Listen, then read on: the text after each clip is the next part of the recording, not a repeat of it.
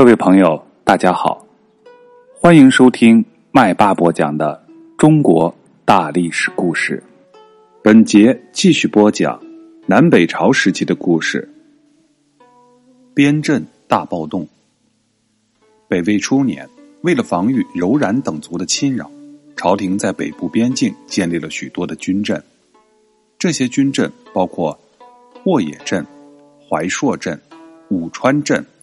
福敏镇、柔玄镇、怀荒镇、玉仪镇，这些军镇分布在今天内蒙古自治区和张家口一带。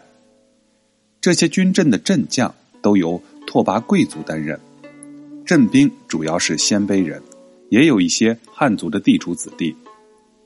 起初，边镇将士的地位比较高。不仅可以做官，而且还能享受到免除租赋的特别优待。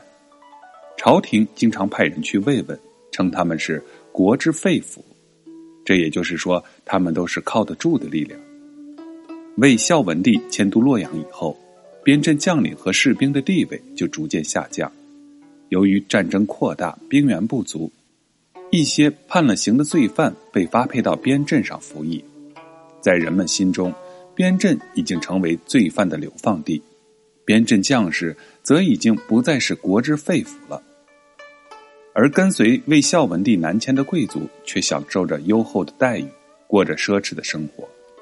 因此，边镇将领一方面对朝廷的做法十分不满，对南迁贵族的优越地位心怀妒忌；另一方面，对边镇士兵和边镇居民加强了压榨，以维持他们自己的奢侈的生活。士兵和军民对镇将是十分痛恨的。这样下来，边镇将领和朝廷之间，边镇将领和南迁贵族之间，边镇的军民和将领之间，就形成了错综复杂的矛盾，而且是越来越尖锐。在孝明帝正光四年（公元五百二十三年），柔然族的统治者阿那圭带兵攻入怀荒镇。掳走了两千多军民，数十万头牲畜。受尽盘剥的怀荒镇居民，如今又遭到了新的浩劫，他们实在生活不下去了，于是纷纷都要求镇将于景开仓借粮。于景置之不理，愤怒的军民于是就将于景杀死，开始了一场暴动。怀荒镇居民的暴动很快影响到其他各镇。有个叫做破六韩拔陵的匈奴人，在沃野镇起义。沃野镇在今天内蒙古乌拉特旗黄河南岸，占领了沃野镇。紧接着，他派出了魏可孤率兵去包围武川、怀朔两镇，在第二年攻下了这两个镇。那些被歧视的边镇下级将领和士兵，汉族、匈奴族。羌族的劳动人民也都纷纷加入了起义的行列。仅仅半年多的时间，起义的风暴就席卷了所有的边镇。破六韩拔陵勇敢善战，处事非常果断。他在攻下一些城镇之后，改年号为真王，发出了推翻北魏统治的号召。各镇居民纷纷响应，起义军的阵势是越来越大。北魏统治者得到边镇起义的消息，有点慌了手脚，赶忙派出了临淮王袁玉带兵去镇压。破六韩八陵面对强敌毫不畏惧，在五原打败了袁玉的军队。五原在今天内蒙古包头市的西北。不久又乘胜攻占了白道，白道在今天内蒙古呼和浩特市的西北。在那里击败了北魏的另一支部队。北魏的军队接连两次惨败，使孝明帝元许惊恐不安。他赶忙召集大臣商议对策，决定调集精锐部队，派李崇为大都督，崔仙为辅军将军，袁渊为镇军将军，向破六韩八陵进行反扑。破六韩八陵在白道布防，准备迎接敌人。李崇深知白道是河套地区通往阴山以北的要道，地势险要，易守难攻。他不敢主动发动进攻，想依靠朝廷的接济和起义军长期的对峙，拖垮起义军。他一再告诫部下，不许他们轻举妄动，不能随便的出击。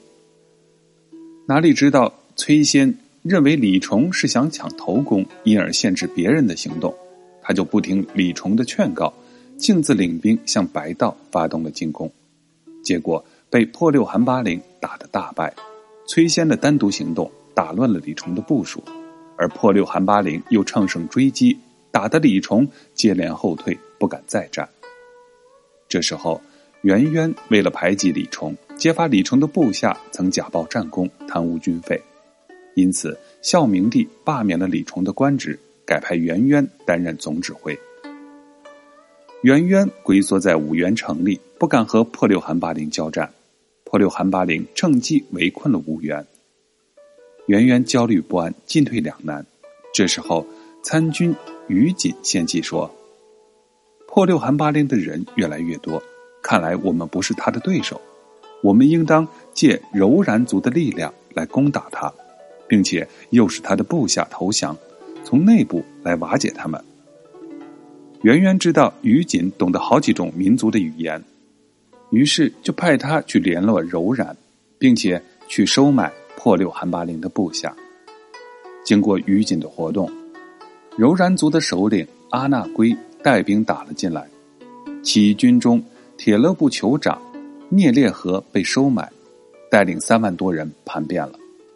圆圆勾结柔然，又与叛徒密谋，决定前后夹攻起义军。破六韩八陵得到聂烈河叛变的消息，满腔怒火，决定亲自领兵截击聂烈河。这样，他就正好中了计，陷入了北魏军的包围圈。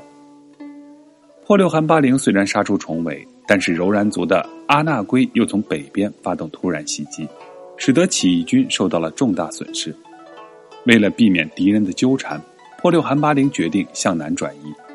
没想到刚刚渡过黄河，又遭到了北魏军的袭击。经过一场短兵相接的恶战，起义军失败了，破六韩八陵不知所向。结果边镇二十多万起义军全都被北魏军俘虏了。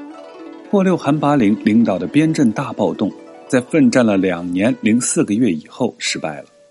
北魏朝廷在镇压边镇大暴动中消耗了大量的人力、物力和财力，他的力量也大大削弱了。